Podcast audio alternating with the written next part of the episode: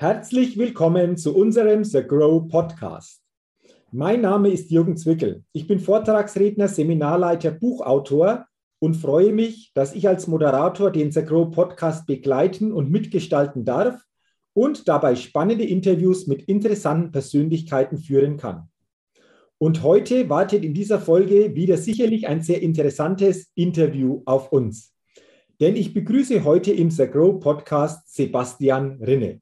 Lieber Herr Rinne, herzlich willkommen und ich freue mich sehr, dass Sie heute mein Interviewgast im The Grow Podcast sind. Dankeschön, Herr Zwickel. Ich hätte jetzt beinahe gesagt, schön, dass ich hier sein darf, aber wir sind ja leider beide an verschiedenen Orten.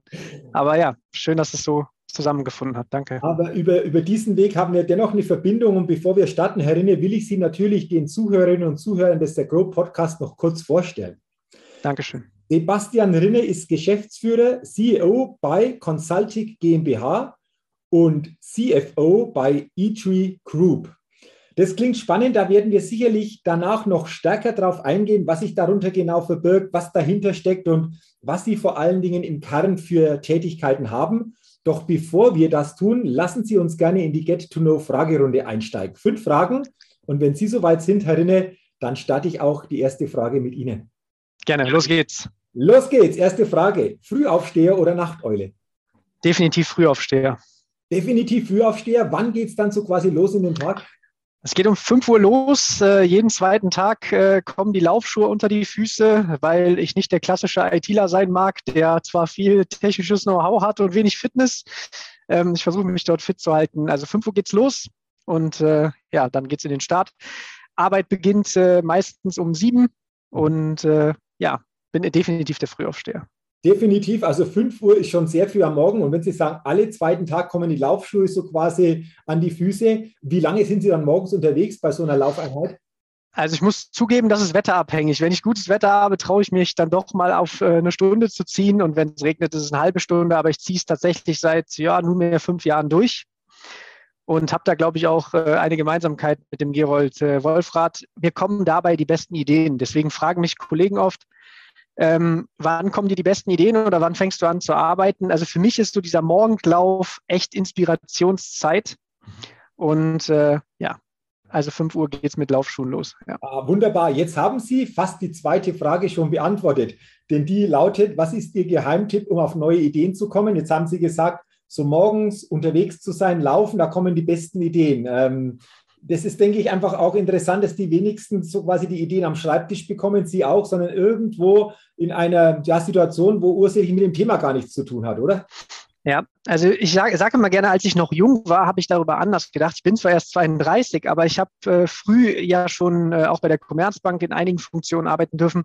Und ich hatte früher diese Verbissenheit, wenn ich eine, ein Problem auf dem Tisch hatte, dann musste ich es lösen und zwar am Tisch, solange bis es gelöst war. Und ich habe irgendwann für mich äh, gemerkt, wenn ich mir eine Pause gönne, sei es ein Lauf, sei es mal ein gutes Gespräch mit Freunden, sei es ein Kurzurlaub oder sei es auch nur so etwas wie heute, wo wir zwei in einer für mich völlig anderen Situation äh, agieren, dass mir danach, ohne dass ich das Thema überhaupt auf dem Tisch gehabt habe, die Ideen kommen, Lösungen kommen und auch ganz neue Ansätze kommen. Mhm. Und äh, das ist für mich der Geheimtipp. Also geh aus dem Normalen raus, wo du gerade eigentlich steckst versuche nochmal runterzukommen, versuche vielleicht auch Abstand zu gewinnen und gehe dann nochmal mit frischem Kopf an die Sache ran. Und da habe ich gemerkt, dass das mir definitiv einen ganz, ganz großen Mehrwert bietet. Und das geben wir auch den Kollegen mit. Also es ist schräg, was wir manchmal tun. Wir haben Nachbarn unseres Büros, die sagen, warum gehen eure Kollegen eigentlich ständig spazieren? Aber ich sage meinen Mitarbeitern auch ganz oft, wenn du gerade nicht weiterkommst, es wird dir nichts bringen, da verbissen dran zu sein. Nimm dir ein Getränk, geh mal um den Block und dann lass uns danach weiterreden. Und das ist mein Tipp, wenn ich das so sagen darf. Unterbrechung dessen, wo ich gerade drin stecke, neue Impulse, neue Ansichten sehen und dann weitermachen. Und der Sport im Grunde ist für mich natürlich ein Thema. Also raus, die, raus aus der Verbissenheit, hinein ins Loslassen. Und vor allen Dingen finde ich spannend, dass so quasi ähm, es ringsherum auffällt, wenn so Ihre Mitarbeiterinnen und Mitarbeiter mal um den Block gehen. Also auch das ja. ist, glaube ich, interessant, das festzustellen. Ja. Wunderbar. Also danke für diese Gedanken und für diese Tipps. Lassen Sie uns ganz zur dritten Frage kommen, Herr Rinne. Wenn Sie eine Sache in Deutschland ändern könnten, was wäre das? Ich würde mir tierisch wünschen, dass wir unsere Kommunikation verändern. Ähm, was meine ich damit? wir leben gerade alle in einer Zeit, äh, die sehr herausfordernd äh, für uns ist. Äh, für den einen mehr, für den anderen weniger, obwohl ich da überhaupt keine Bewertung mehr erlauben mag. Ich habe nur das Gefühl, dass wir, die Politik verliert uns nicht in meinen Augen. Wir als Gesellschaft verlieren uns nicht in meinen Augen, sondern die Kommunikation, vielleicht auch die Aggression in der Kommunikation, vielleicht auch die Intonation, die äh, dürfte anders sein. Ich äh, mache ein Beispiel, was mir sehr äh, negativ aufgefallen ist. Es ist ja klar, oder es ist häufig so, wenn wir über Wahlen reden, und ich weiß, man darf über Politik im besten Falle in Podcasts eher nicht sprechen, sollte es weglassen, aber ich tue es trotzdem, weil es ein gutes Beispiel ist. Ähm, wir reden über die Wahl. Die äh, Menschen, die sich haben wählen lassen, haben zu diesem Zeitpunkt in meinen Augen mit bestem Wissen und Gewissen gesagt, es wird keine Impfpflicht geben. Nun gibt es eine Diskussion über eine Impfpflicht und unsere größte deutsche Tageszeitung titelt Wortbruch. Äh, das Thema, ähm, ne, die Politik hat sich nicht dran gehalten.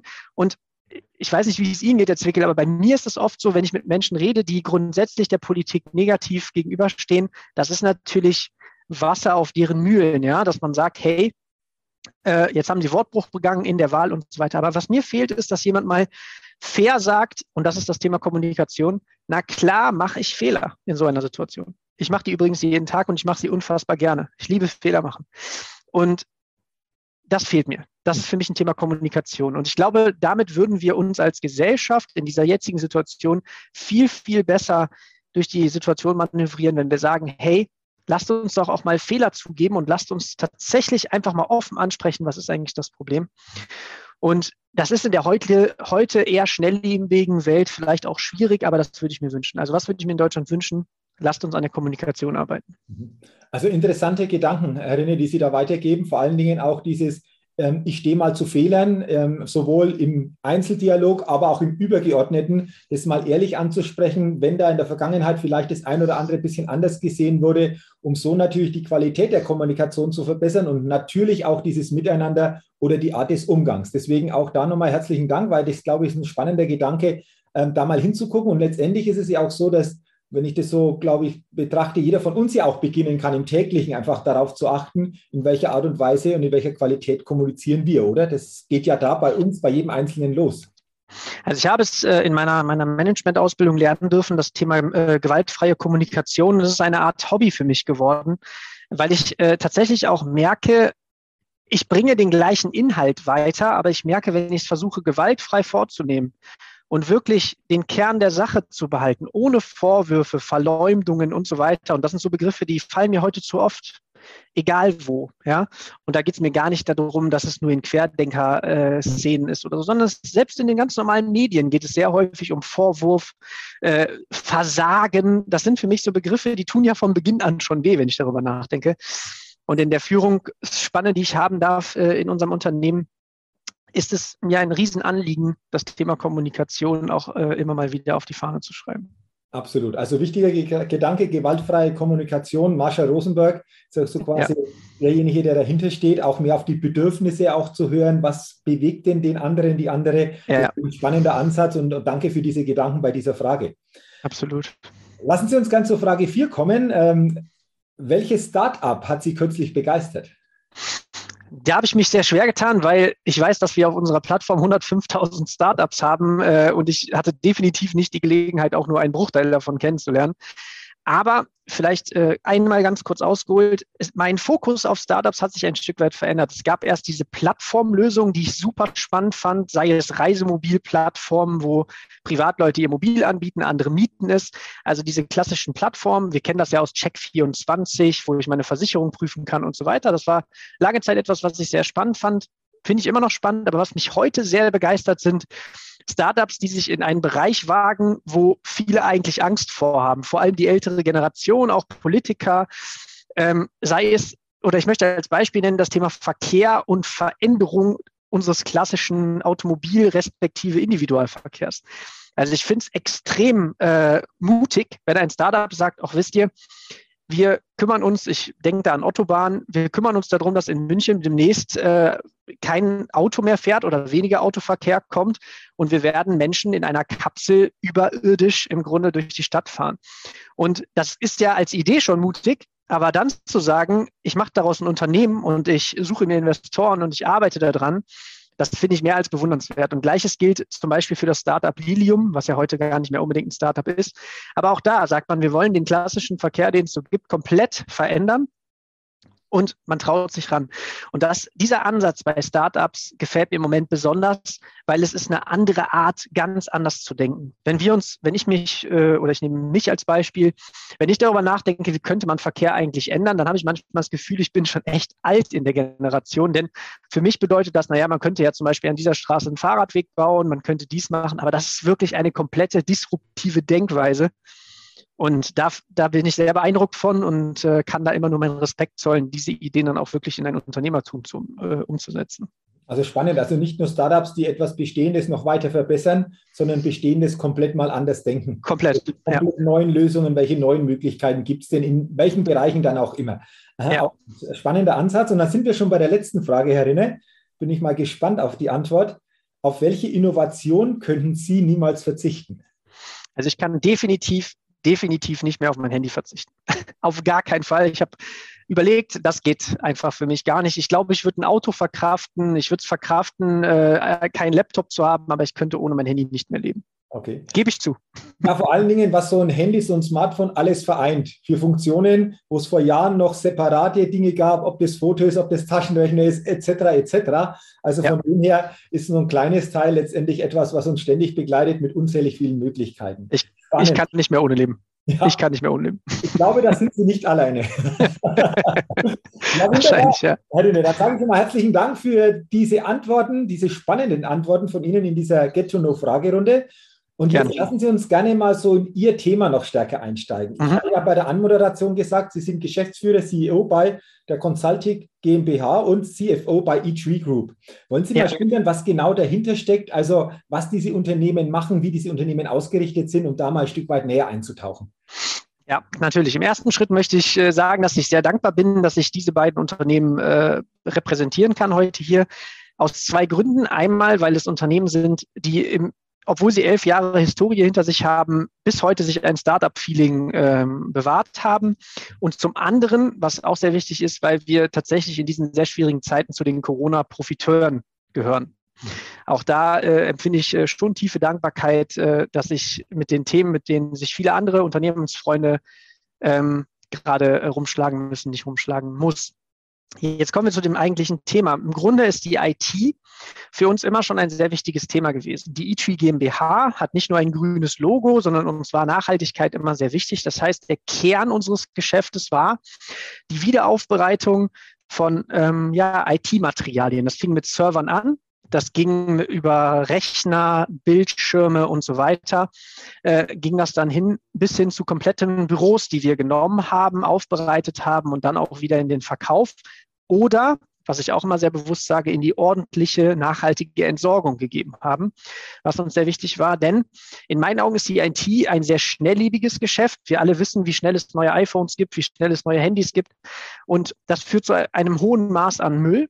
Das führt zu einem hohen Maß an Umweltverschmutzung natürlich und das haben wir uns auf die Fahne geschrieben. Aus dieser Stärke heraus haben wir immer mehr Kunden gewonnen und müssen natürlich heute auch sagen, wir definieren uns zum einen als refurbished Händler, das heißt, wir kümmern uns um die äh, um die gebrauchte Sparte. Wir haben eine Sparte hinzugewonnen vor einigen Jahren und damit begonnen, auch Neuwaren an Kunden eben weiterzugeben. Und was bei uns, glaube ich, so geschätzt wird, ist, dass wir beide Seiten anbieten. Bei uns kann also ein Startup, ich mache ein Beispiel, sagen, wir haben folgendes Budget und wir haben eigene Kollegen, die sich darum kümmern, dieses Budget in die bestmögliche Lösung umzusetzen. Und ich spüre, dass die Angst vor gebrauchten Geräten aufgehört hat. In ganz, ganz vielen Fällen. Ist vielleicht auch eine Entwicklung, die ich sehr begrüße. Und deswegen sagen wir, hey, hier, du kannst dir überlegen, kauf es neu oder kauf es gebraucht. Wir wissen einfach, welche Lösung du haben magst. Und das ist etwas, was wir tun. Dann als äh, eTree-Gruppe äh, an sich haben wir irgendwann für uns festgestellt, wir nutzen im täglichen Doing ich hatte das gerade angesprochen, wir sind eine Start-up, wir wollen die Start-up-Mentalität. Unsere Kollegen bringen unfassbar viele Ideen ein und wir benutzen viele, viele, viele Tools, viele Helferlein. Wir entwickeln selbst, wir haben eine eigene Programmierabteilung wir bauen uns unseren Arbeitsalltag so leicht wie möglich und so einfach wie möglich, um äh, ja viel mehr Freude am Job zu haben. Und irgendwann sind der Herr Twonski und ich und der Herr Vogt, wir sind das Management-Team bei, bei der Gruppe auf die Idee gekommen, wenn wir das selber können für uns, warum bieten wir das nicht dem Markt an? Und aus dieser Idee ist die Firma Consultech entstanden, wo ich äh, Geschäftsführer sein darf. Und die Firma Consultech hat äh, sehr früh in ihrer ähm, Geschichte, wir wurden 2018 gegründet, die Firma SAP gewinnen dürfen als unseren größten Partner.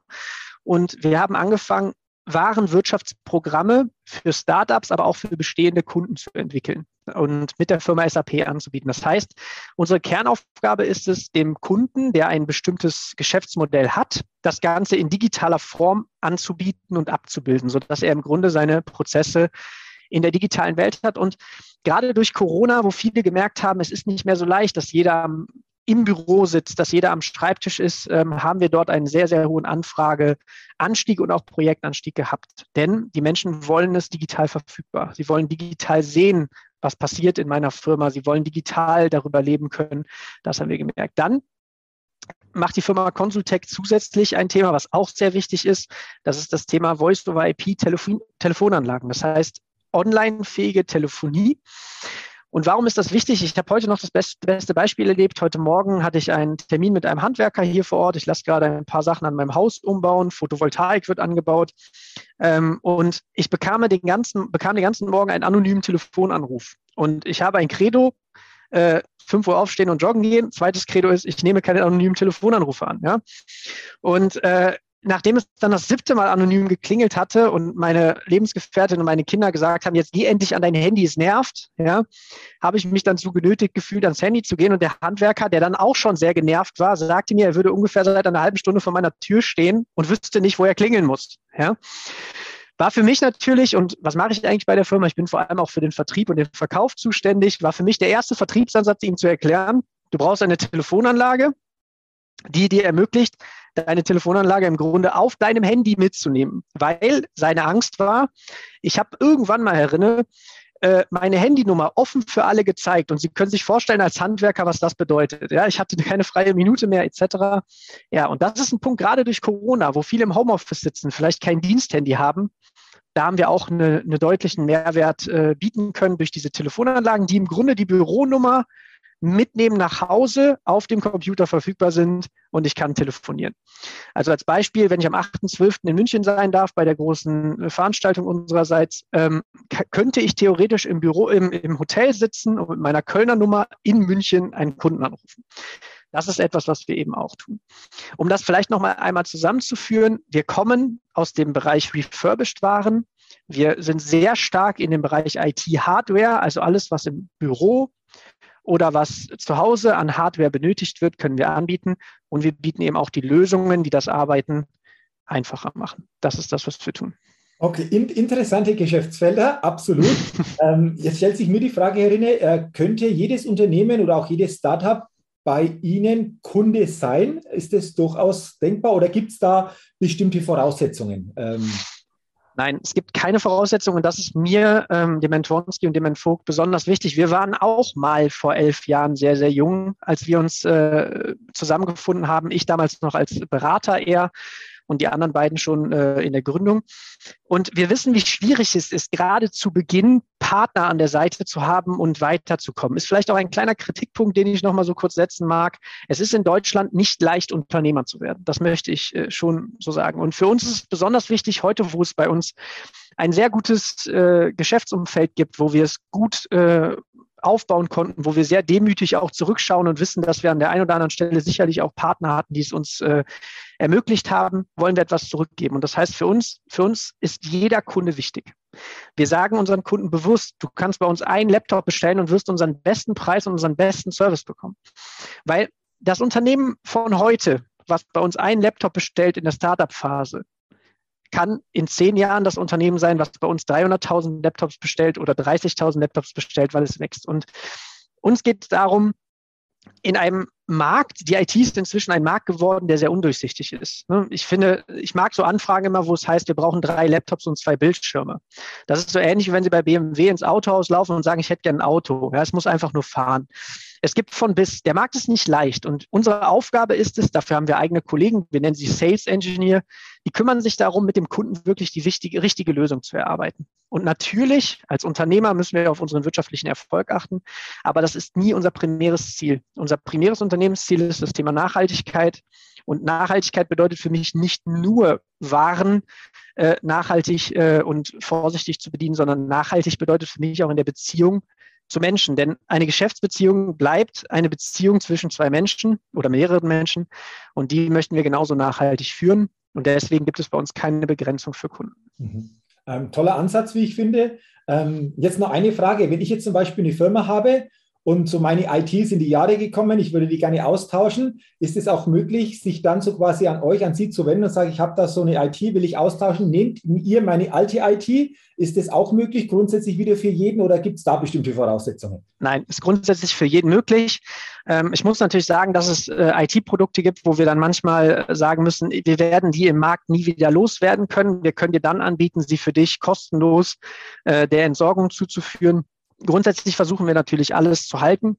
Aber das ist auch möglich. Na klar, da kann man auch mit einem, mit einem Produkt auf uns zukommen. Mir ist es im Übrigen sogar lieber, dass jemand anruft und sagt, ich habe hier einen uralten Bildschirm im Keller gefunden, äh, möchtet ihr ihn haben? Mir ist es lieber, dass wir den bekommen, als dass er vielleicht im Restmüll landet und leider der Entwertung dann, dann nicht mehr zusteht. Okay, also äh, danke mal für diese Hinweise, weil ich glaube, das könnte vielleicht für den einen oder anderen interessant sein, wenn er das hört, mal darüber nachzudenken, wenn da irgendwas ansteht, wirklich mal Kontakt aufzunehmen und einfach mal zu gucken, welche Möglichkeiten gibt es denn da oder wie kann man da einfach auch in eine gute Kooperation kommen. Wunderbar. Also vielen Dank mal so für äh, diese Ausführungen und eines noch, aber Sie haben es schon angesprochen, aber mir ist das eben auch nochmal aufgefallen in der Vorbereitung, dieses Green IT Think Green. Sie haben es schon nochmal angesprochen, aber ich glaube, gerade in der heutigen Zeit ist das natürlich einfach ein wichtiges Thema, Stichwort Nachhaltigkeit. Was steckt da nochmal konkret dahinter, Herr Rinne, dass Sie das gerne auch nochmal ausführen? Ja, also uns ist sehr bewusst äh, als Menschen, als Unternehmer, ähm, dass wir einen, Food, Food, einen Footprint, einen Fußabdruck auf dieser Erde hinterlassen werden. Und wir haben von Anfang an den Wunsch, den so klein wie möglich zu halten. Ähm, jetzt muss ich sagen, ich will mich da nicht mit äh, ungewollten Federn schmücken. Dieses Logo, der Baum und der Name ist vor elf Jahren entstanden. Da war die Nachhaltigkeitsbewegung noch gar nicht so groß. Und ich muss auch zugeben, die war auch bei uns noch nicht so groß. Wir wollten starten, wir waren aktiv, wir wollten Gas geben. Und wir versuchen jetzt durch verschiedenste Möglichkeiten äh, zu helfen, dass unser Geschäft nachhaltig wird, aber auch unsere Arbeit nachhaltig wird. Ich mache Beispiele. Wir haben uns äh, unseren Fuhrpark komplett, komplett auf Elektromobilität umgestellt. Wir haben äh, uns äh, ein Waldstück gekauft, was auch sehr interessant ist, was man sich äh, sogar ansehen kann. Ja, also wir haben ein eigenes Waldstück, ähm, wo wir, wo wir den Regenwald schützen. Wir, wie ich schon sagte, wir versuchen ähm, die Waren, die wir vertreiben, ähm, sehr nachhaltig in den, in den Warenkreislauf zu halten. Was mir auch besonders wichtig ist, ist, dass unsere Logistik, so gut es geht, CO2-frei läuft. Wobei ich da sagen muss, wir sind sehr selbstkritisch. Ich finde es schon mal besser, dass man sagt, ich kann mir diesen CO2-Ausstoß, den ich da mache, durch ein Zertifikat erkaufen das ist für mich schon mal ein, ein erster guter Schritt, aber damit hört es mit Sicherheit nicht auf, weil es geht hier nicht um Geld. Ja? Ich, weil das wäre ja im Grunde Perversion an dem ganzen Thema, wenn ich mir sagen würde, ich, ich fahre mit einer großen Dieseljacht über den Atlantik und nur wenn ich Geld habe, kann ich mich da wieder freikaufen. Das wird niemandem helfen. Ist aber ein erster guter Schritt. Das heißt, wir unterstützen unsere Partner. Wir arbeiten sehr eng zusammen mit DB Schenker, mit der DHL und so weiter. Wir unterstützen dabei, die Fuhrparksituation eher auf Elektro äh, laufen zu lassen. Wir haben bei uns eine, eine Ladesäule, wo wir es ermöglichen, dass auch ähm, Logistikunternehmen bei uns ihre Fahrzeuge kostenlos laden dürfen, wenn sie bei uns entladen. Also wir versuchen überall tatsächlich dieses Thema aufzunehmen. Und was ein ganz großer Punkt bei uns ist, ist, wir beginnen damit, viel genauer aufzunehmen, wo kommt eigentlich CO2 her und wo, ne, wo, wo, wo stoßen wir es im Grunde aus. Ein ganz, ganz großes Beispiel haben wir vor zwei Jahren geschafft. Die E-Tree ist komplett papierlos. Wir haben kein Papier mehr, und zwar gar nichts. Und das war für uns so ein Punkt, den haben wir in der Geschäftsleitung sehr radikal durchgesetzt. Der tat auch weh. Wir mussten mit Projektmanagern oft darüber sprechen, dass sie gesagt haben, ich habe aber immer meinen Projektplan in der Hand gehabt. Ich werde es gar nicht anders können es funktioniert. Und alleine das, dieses papierfreie Sein, das hat für uns einen Riesen-Step äh, bedeutet. Also ich möchte sagen, es gibt natürlich äh, Unternehmen und Unternehmer, die das sicherlich als Marketing-Effekt auch nutzen. Es ist für uns im positiven Sinne ein Marketing-Effekt, aber es ist auch eine Lebenseinstellung. Und was mir manchmal fehlt, äh, Herr Zwickel, ist Nachhaltigkeit und Grünsein bedeutet für mich nicht nur, dass wir die Umwelt schützen, sondern für mich gehört zu Nachhaltigkeit auch, dass wir uns als Menschheit und Gesellschaft schützen. Und ich hoffe, gibt, gibt vielleicht den einen oder anderen, der es anders sieht, aber ich hoffe, dass wir als Geschäftsleitung das auch unseren Kollegen und Kolleginnen vorleben und dass sie auch das Empfinden haben, dass wir nachhaltig arbeiten. Wir haben immer das Bestreben, unsere Mitarbeiter weiterzubilden, langfristig zu binden, langfristig bei uns zu haben. Und wir sind da sehr, sehr stolz, dass wir in den wichtigsten Funktionen ganz, ganz lange mit den Menschen zusammenarbeiten. Wir haben Mitarbeiter, die sind seit der, seit der Gründung bei uns und äh, was mir dazu noch wichtig ist, ist das Thema interkulturelle Zusammenarbeit. Wir haben ähm, aus jeglicher Kultur, aus jeglicher Couleur haben wir Mitarbeiter bei uns. Wir durften äh, Flüchtlingen die Möglichkeit geben, mit uns zusammenzuarbeiten, was sich äh, sehr positiv gezeigt hat. Also alles in allem geht es hier mehr, äh, es geht um mehr als nur Elektromobilität einzuführen und Photovoltaik aufs Dach zu machen, sondern wir wollen das als ganzheitliches Konzept sehen. Mhm. Also viel, vielen Dank, Herr René, dass Sie zum einen mal ähm, uns so Einblick gegeben haben, so in Ihre Welt, was da so insgesamt bei Ihnen passiert.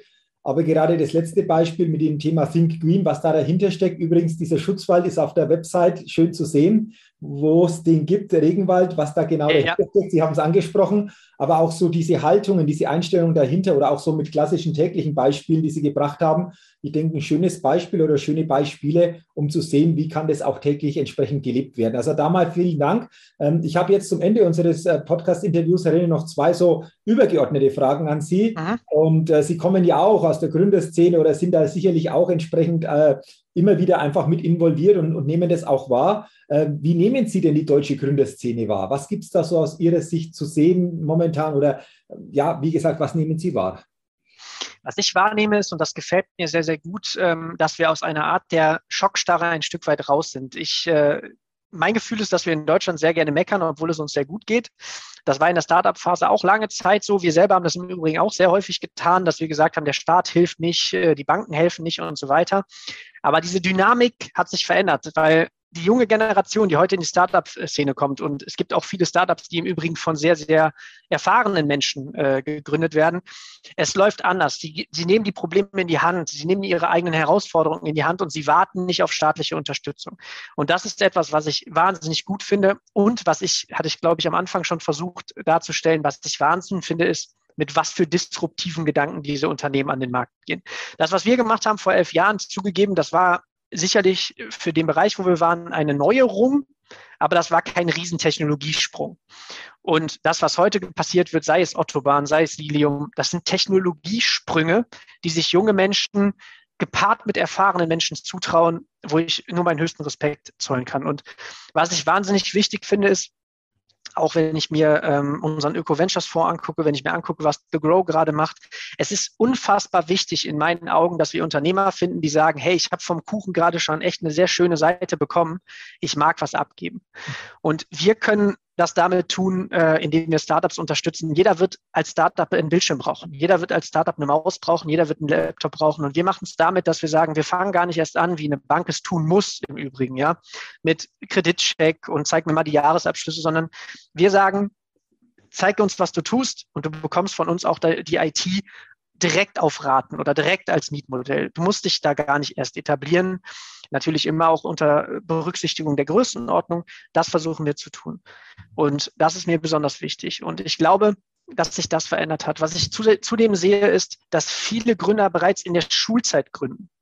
Das finde ich auch sehr interessant. Ja, wenn wir äh, die jüngsten Kollegen in unserem Kreis uns angucken, äh, ich denke dann immer drüber nach, was ich mit 14 gemacht habe. Da war ich noch äh, auf dem Fußballplatz aktiv und kannte nichts anderes als den Fußball. Wenn ich mir darüber nachdenke, dass da Menschen sind, die, die schon ein Unternehmen gründen, ich finde das Wahnsinn, wie früh das heute schon anfängt. Und ich habe einfach die Hoffnung, dass das Unternehmertum an sich in Deutschland äh, eine, eine Renaissance erfährt, eine, eine Verbesserung erfährt. Und ich bin zuversichtlich, dass das durch so Organisationen, wo wir gemeinsam drin sein dürfen, dass das äh, hilft. Mhm. Ja. Ähm, also auch danke nochmal dafür, vor allen Dingen auch so Ihre Sichtweise, ähm, etwas abzugeben von dem, was schon da ist, also auch weiterzugeben, auch andere dadurch zu unterstützen. Und Sie haben schon angesprochen, Herr Rinne, das wäre meine letzte Frage, The Grow, ähm, den Club, aber The Grow insgesamt. Wie sehen Sie The Grow? Was zeichnet The Grow aus? Das wäre so die letzte Frage, die ich so an Sie habe in diesem, in diesem Gespräch. Ich würde die Frage zurückgeben wollen an den äh, Bernhard und den Gerold, weil äh, ich kann sie nicht beantworten, denn The Grow ist heute anders, als es in einer Woche ist. Die zwei geben ein Tempo vor, das äh, ist schwer mitzugehen, aber im Kern geht es mir oder empfinde ich dort eine, eine Gemeinsamkeit. Und die Gemeinsamkeit ist, wir, wir sind Unternehmer, wir haben etwas aufgebaut, wir durften Erfolge feiern und möchten etwas in die Gesellschaft zurückgeben und möchten die Gesellschaft mitnehmen. Und äh, das bedeutet für mich The Grow. Ich finde der Name ne, gemeinsam wachsen ist für mich so ein Thema. Wir wollen gemeinsam mehr erreichen. Wir wollen gemeinsam ähm, sowohl etablierten Unternehmern eine Plattform bieten, mit, sich miteinander äh, auszutauschen, aber wir wollen auch Startups den Zugang ermöglichen. Weil wenn ich klassisch darüber nachdenke, wie ich früher versucht habe, zum Beispiel bei einer, ich mache ein Beispiel Telekom, einen Termin zu bekommen, das glich im Grunde wie einer Privataudienz beim Papst, wenn ich dort im Einkauf versuchte reinzukommen. Und ich glaube, wenn man das einfach erleichtert, dann ist das eine riesen, riesen Mehrwert. Und diese, diese Offenheit der etablierten Unternehmen, vor allem im deutschen Mittelstand, die noch weiter zu fördern, dafür ist The Grow in meinen Augen da. Weil wir haben auch schon mit Startups zusammengearbeitet, wo wir eigentlich dachten, wir hätten die, äh, die Weisheit mit dem Löffel gefressen. Und am Ende stellte sich heraus, nach zwei, drei interessanten Inputs, dass es sich auch anders darstellen lässt. Und ja, das ist für mich The Grow, eine Zusammenführung genau dieser beiden Welten unter einer wirklich äh, einzigartigen Führung. Ähm, deswegen habe ich die beiden Menschen auch erwähnen dürfen, mit einem tollen Team dahinter, mit einem riesigen Unternehmergeist, mit einem riesigen Tempo und dass wir da Teil von sein dürfen und äh, auch schon IT in diese Richtung liefern dürfen und mit Produkten zur Verfügung stehen dürfen, das äh, freut mich ungemein. Und ja. irgendwie immer noch am Anfang, weil 25.12.2020, also nicht mal vor einem Jahr, ist die Idee erst geboren. Und wenn man sieht, wir sind jetzt Anfang Dezember 2021, was jetzt schon entstanden ist, ist die spannende Frage, wie wird sich das zukünftig noch entwickeln? Also von dem her ganz, ganz spannend. Absolut. Und ich finde, man merkt daran auch, ähm, ich habe viele Freunde, die mich häufig fragen, ähm, ich habe ein Haus, wo man reinschauen kann von der Straße aus und ich sehe Freunde dann mit ihrem Auto bei mir vorbeifahren, manchmal um 10 Uhr abends und ich werde schon oft gefragt, warum stehst du da eigentlich noch im Büro? Ich stehe im Übrigen sehr häufig. Ich habe einen äh, Stehschreibtisch. Mhm. Darunter habe ich ein Laufband, sodass ich sogar im Telefonieren laufen könnte.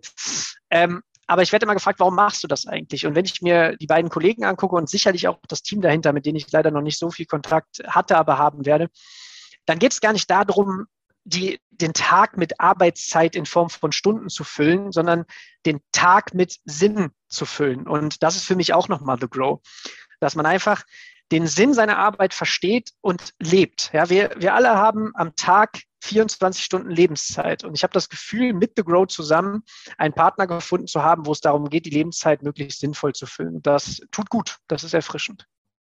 Lieber Herr René, ich sage jetzt einfach mal so, das war ein wunderbar passendes Schlusswort. Den Tag mit Sinn zu füllen und vor allen Dingen sich mit Menschen umgeben, die es genauso sehen und gemeinsam das erleben und leben zu können. Ähm, Absolut sage ich herzlichen Dank für dieses tolle, inspirierende Interview, vor allen Dingen auch für Ihre Offenheit, ähm, dass Sie uns teilhaben lassen an dem, was Sie täglich tun, aber auch darüber hinaus natürlich Gedanken einfach eingebracht haben, wo es sich lohnt, wirklich darüber nachzudenken. Deswegen herzlichen Dank für Ihre Zeit, für Ihre Offenheit und äh, schön, dass Sie in diesem Interview heute Gast waren und natürlich weiterhin alles, alles Gute, viel persönlichen Erfolg und vor allen Dingen auch äh, weiterhin viele, viele gute Erlebnisse bei The Grow. Dankeschön. Dankeschön, Herr Zwickel. Danke für die Möglichkeit, heute hier zu sein. Sehr, sehr gerne und wie gesagt, alles, alles Gute weiterhin. Ihnen auch. Alles Gute. Danke. Tschüss. Liebe Hörerinnen, liebe Hörer des The Grow Podcast, vielen Dank auch an Sie, dass Sie heute in diese, wie ich finde, sehr spannende Folge hineingehört haben. Ich wünsche Ihnen, dass Sie viele gute Impulse für sich mitnehmen können und wünsche Ihnen natürlich auch weiterhin alles, alles Gute, viel persönlichen Erfolg und freue mich, wenn Sie auch bei der nächsten Ausgabe des The Grow Podcast wieder mit dabei sind. Bis dahin eine gute Zeit, Ihr Jürgen Zwickel.